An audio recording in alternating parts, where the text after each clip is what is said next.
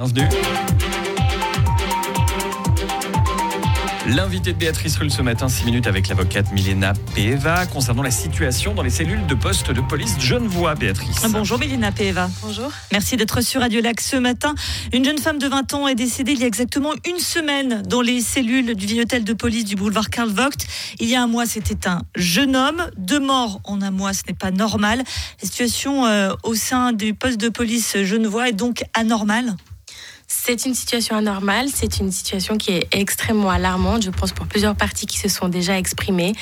Euh, deux morts en l'espace de, moins d'un mois, de personnes particulièrement jeunes et en situation de vulnérabilité, puisqu'elles sont euh, aux mains de l'État et, euh, restreintes dans leur, liberté, posent des problèmes et soulèvent différentes problématiques qui sont malheureusement déjà connues. Mais j'ai envie de vous dire, comment peut-on mettre fin à ces jours quand on est au sein d'un hôtel de police genevois Effectivement, la, question se pose. Euh, il y a plusieurs problématiques euh, qui, se présentent au sein des postes de police, notamment une question de la surveillance des personnes qui sont mises en détention, euh, du nombre de fois où finalement les agents de police s'enquièrent de la situation, de l'état de la personne une fois qu'elle est mise en cellule de détention, et les moyens à disposition, finalement les mesures de prévention et de protection qui sont, qui sont mises en place pour éviter ces situations-là.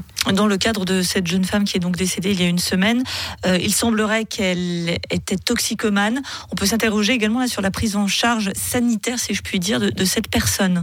C'est une des, problématiques qui a régulièrement été soulevée de manière euh, assez publique, non seulement récemment, mais dans les années précédentes aussi. La prise en charge médicale des personnes vulnérables en situation de, détention provisoire. Il y a une question de la médication qui leur est euh, donnée à ces moments-là. L'intervention de médecins est en droit.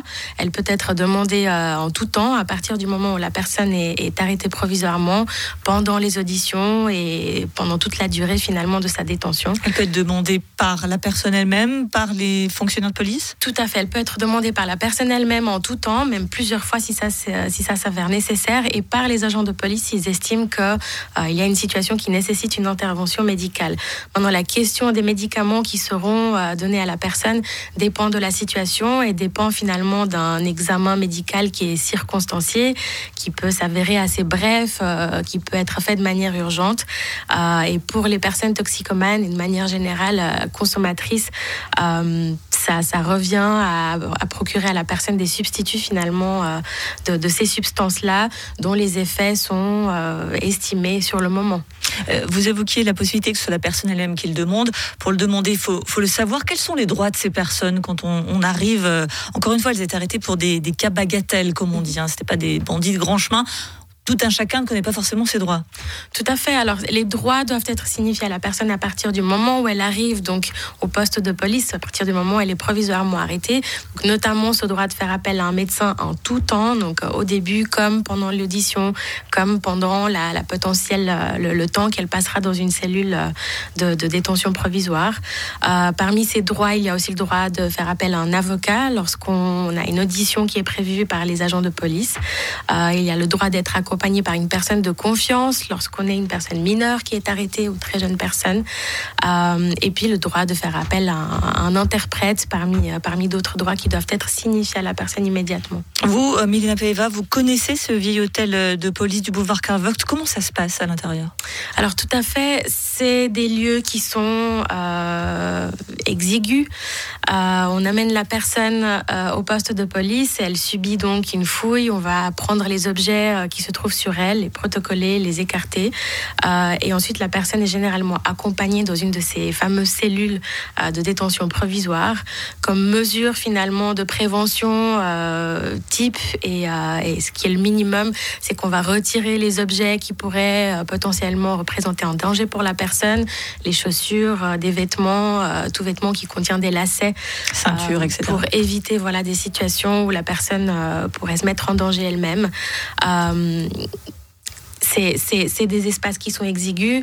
Les cellules sont fermées par des, portes métalliques très lourdes et euh, seuls les agents finalement de police disposent d'une ouverture pour pouvoir voir de l'extérieur donc l'état de la personne en soulevant un clapet euh, qui les referme. De l'intérieur de ces cellules-là, la personne a, un bouton d'urgence qu'elle peut appuyer en cas de besoin et qui, selon les endroits, les cellules et les postes, euh, fait apparaître une lumière à l'extérieur et puis une alarme qui, qui, qui signale en besoin. Un bouton d'urgence qui a clairement pas été activé dans, les deux cas dont on a parlé. Euh, dans ces deux cas, justement, on peut s'étonner euh, que les fonctionnaires de police euh, euh, n'aient rien, vu. Il n'y a pas des rondes qui s'organisent pour vérifier l'état de la personne très régulièrement? Alors malheureusement, ça c'est quelque chose qu'on ne sait pas, puisqu'à notre connaissance, il n'y a pas de protocole spécifique qui exigerait certaines vérifications, certaines rondes. Les agents de police sont là. Il y a une brigade de surveillance, qu'on appelle une brigade de surveillance des auditions, mais qui a la charge de surveiller les personnes qui sont en attente de passer notamment devant les procureurs de permanence du ministère public, dont les locaux sont aussi situés au vieil hôtel de police. Euh, on n'a aucune connaissance de la fréquence à laquelle les agents s'enquièrent de, l'état de la personne, la fréquence à laquelle euh, ces, clapets sont soulevés pour finalement voir si tout va bien, notamment pendant la nuit. Euh, et on ne peut pas savoir sur la base de quelles circonstances des agents sont présents sur les lieux et décident d'intervenir ou non en fonction de ce qu'ils constatent dans, dans, la cellule. Juste pour terminer, Damo, qu'est-ce qu'on peut attendre de l'enquête qui est en cours? Malheureusement, l'enquête qui est en cours, donc c'est l'enquête pénale qui vise à établir les circonstances des décès et une potentielle responsabilité individuelle des personnes qui étaient en charge. c'est une enquête qui va prendre énormément de temps, d'expérience et une issue public de ça est très peu attendu, c'est-à-dire qu'il n'y aura certainement pas de communiqué public ou de, de, conférences de presse tenues par les autorités pénales pour informer le public, notamment de plus de détails. Euh, en pratique, on n'aura pas beaucoup plus d'informations, non seulement sur les circonstances exactes, mais aussi sur les, les euh, disons, les résultats des, des rapports d'autopsie. Merci beaucoup, Milena Peeva. Je rappelle que vous êtes euh, avocate, d'avoir été sur Radio Lac ce matin. Merci à vous. Une interview à retrouver en podcast et en vidéo sur Radio